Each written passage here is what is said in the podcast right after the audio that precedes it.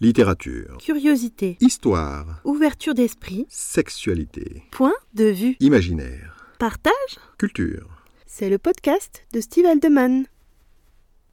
Bonjour à tous, j'espère que vous allez bien. Aujourd'hui, bienvenue dans ce podcast consacré à une partie du site internet des éditions Humanis. Il y a quelques années, alors que je cherchais des informations pour optimiser ma recherche d'éditeur, je suis tombé sur le site internet des éditions Humanis. J'avais alors une vision du monde de l'édition assez étriquée, sans bien m'en rendre compte, et mon désir se limitait à relever un défi, celui d'être édité par une maison à compte d'éditeur. Pourtant, j'ai découvert, avec le temps, qu'une bonne connaissance du marché du livre peut être très bénéfique. Savoir dans quelle sphère professionnelle on arrive, c'est se donner la possibilité d'arrêter de se bercer d'illusions. Et pour un écrivain, cela peut avoir deux conséquences. Soit abandonner, tellement la réalité est cruelle pour les auteurs, soit persévérer dans une passion qui exigera beaucoup de vous, mais qui aboutira plus facilement après avoir lu les conseils de ce site. Avant d'aller plus loin, il est utile de préciser comment s'organise le monde de l'édition en France en 2023. Il y a, en gros, trois types de solutions qui permettent à un auteur d'être lu par le grand public. Les éditeurs à compte d'éditeurs. Ce sont les maisons d'édition traditionnelles, celles auxquelles on pense tout de suite. Gallimard, Plomb, Lattès et toutes les autres. Il en existe énormément, de toutes les tailles, depuis la très grande entreprise jusqu'à l'éditeur en solo. La taille n'est pas une garantie de qualité il y a des éditeurs passionnés et très compétents dans les toutes petites structures. La taille n'est pas non plus la garantie d'une promotion à grande échelle. Les grandes entreprises ont certes des moyens importants, mais elles distribuent un nombre de livres en rapport. Pour information, on dit éditeur à compte d'éditeur, car une telle maison ne fait pas supporter le coût de la publication à l'auteur. Elles assument seules les frais et rémunèrent l'auteur en fonction. Les éditeurs à compte d'auteur. Pour simplifier, il s'agit d'imprimeurs qui proposent des services payants aux auteurs, plus ou moins fournis suivant l'entreprise. L'auteur prend donc à sa charge l'intégralité des frais. S'il veut vendre un livre, il devra d'abord le concevoir de A à Z, ce qui suppose de maîtriser pas mal de compétences, puis il devra en acheter un stock pour essayer de l'écouler tout seul. L'éditeur à compte d'auteur ne fera rien pour améliorer votre style, ne relira pas votre texte, et vous ne pourrez pas le tenir pour responsable de vos échecs en aucun cas.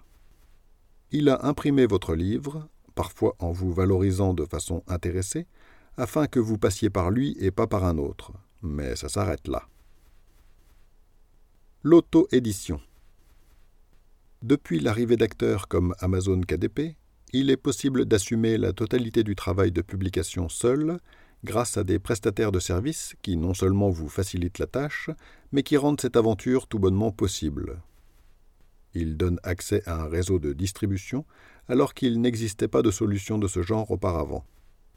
Les nouvelles technologies ont notamment permis l'impression à la demande, qui n'était pas gérable jusque-là et l'émergence des e-books a accru cette possibilité de toucher des lecteurs du monde entier. Avec un acteur comme Amazon, vous pouvez mettre à la vente vos écrits vous-même, et il est possible que vous en vendiez quelques-uns sans même vous en apercevoir. En revanche, pour en vendre plus qu'un nombre confidentiel, ce sera extrêmement difficile. Quelle que soit la solution qu'un auteur choisit, la tâche sera ardue pour lui et le but de cet article est précisément de vous faire comprendre pourquoi en lisant les explications qui figurent sur l'excellent site des éditions Humanis à la section Conseils aux auteurs. Car ce site a une particularité que j'ai rarement trouvée ailleurs, il explique sans langue de bois ce qu'est le monde de l'édition. Contrairement à bon nombre d'intervenants qui ont intérêt à brosser les auteurs dans le sens du poil, il ne vous cache pas une partie de la vérité en édulcorant les difficultés. Les éditions Humanis ont pris le parti de la vérité crue, parfois brutale quand on ne s'y attend pas, mais salvatrice pour les auteurs qui sont vraiment motivés. Luc Deborde, son patron, est très clair sur la difficulté qui attend les auteurs, quelle que soit la solution qu'ils retiennent pour être publiés. Par exemple, il est très important de comprendre ce qui se passe réellement quand vous envoyez un manuscrit à une maison d'édition. Ça évite de se faire de fausses idées, de s'agacer et d'attendre d'un éditeur un service qu'il ne pourra pas vous rendre même s'il en a envie. En particulier, ce site m'a permis de comprendre à quel point il était important que je reste humble en tant qu'auteur et quel était le chemin qu'il me restait à parcourir. Je conseille donc aux auteurs en herbe de parcourir ce site afin de faire les bons choix. Avec la chaîne YouTube de MIA, au sujet duquel j'ai fait un article, c'est une excellente façon de se professionnaliser. La section Conseils aux auteurs. Ce menu comporte trois parties. Pour la publication, les bases de l'écriture, pour aller plus loin. Parce que les différents articles de la partie publication insistent sur l'importance de la qualité de l'écriture, je vais d'abord vous parler de ce deuxième point.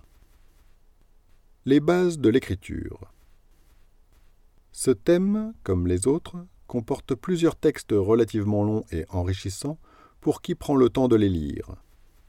Il se concentre sur la qualité de l'écriture parce qu'écrire une histoire qui manque de qualité n'a aucune chance d'intéresser les lecteurs. Le rédacteur du site vous invite à vérifier si vous maîtrisez les bases, et il donne des explications sur ce que doit être une histoire, une intrigue et comment l'optimiser. Entre autres, il invite les auteurs à savoir couper dans leur texte, à construire des personnages efficaces, à identifier votre cible, vos lecteurs types, et à savoir faire appel aux bêta-lecteurs. Pour ceux qui se sont déjà renseignés, ça donnera peut-être l'impression que ce sont des sujets qui n'ont rien d'originaux mais le grand avantage de ce site, c'est qu'il est très efficace dans sa façon de traiter ces sujets. D'abord, son patron, Luc Deborde, est éditeur lui-même et ça se voit. Ensuite, il a enrichi ses conseils de citations d'auteurs connus et surtout, il a truffé ses explications d'exemples convaincants et bien choisis. Ce sont ceux-là qui m'ont beaucoup aidé à mûrir mes points de vue, qui pour certains étaient construits sur du sable. Pour aller plus loin. Ce menu propose de se questionner sur sa démarche d'auteur. En particulier, dans le sujet Écrire pour soi, sont abordées les différentes motivations qui peuvent amener un auteur à raconter sa vie. C'est un désir qui touche beaucoup d'écrivains, en témoignent la moitié des livres qui sortent chaque année et qui sont plus ou moins autobiographiques.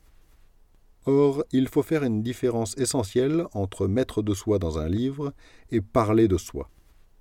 L'écrit nombriliste est très fréquent, et voici une citation du site attribué à Stephen King qui résume assez bien la situation.